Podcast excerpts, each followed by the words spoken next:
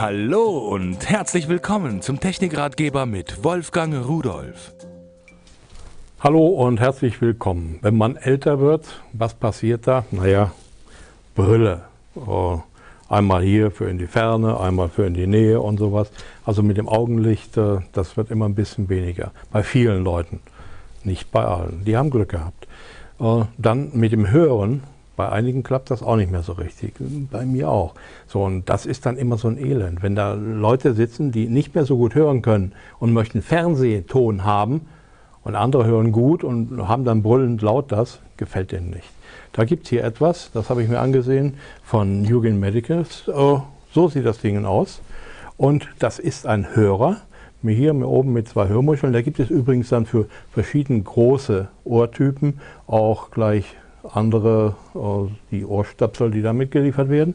So, und hier unten dran, da ist ein Infrarotempfänger drin. Hier kann ich aus- und einschalten und die Lautstärke einstellen. Und dieser Infrarotempfänger, der empfängt von diesen Infrarotdioden, die hier rechts und links sind. Das können Sie zu Hause nicht sehen. In Infrarot heißt es ja so, weil es eben Infrarot ist das andere ist nur eine Kontrollleuchte, empfängt ein Signal, welches hier hinten über ein Audiokabel eingespeist wird. Das schließen dann Ihr Fernsehgerät an, auch an Ihren MP3-Player oder Videorekorder oder was auch immer Sie als Tonquelle haben. So, und dann hängen Sie sich das Ding um, machen einfach diesen, können individuell Ihre Lautstärke einstellen und dann kann es richtig schön laut werden. So, und wenn Sie das dann haben, stören Sie die anderen nicht. Sie können sich sogar vorstellen, dass, äh, wenn Sie zwei Fernsehgeräte haben, das eine steht in der Ecke, das andere in der Ecke, es soll ja Leute geben, die sowas haben, äh, dass jeder sowas hat und das eine Gerät ist da angeschlossen, das andere da.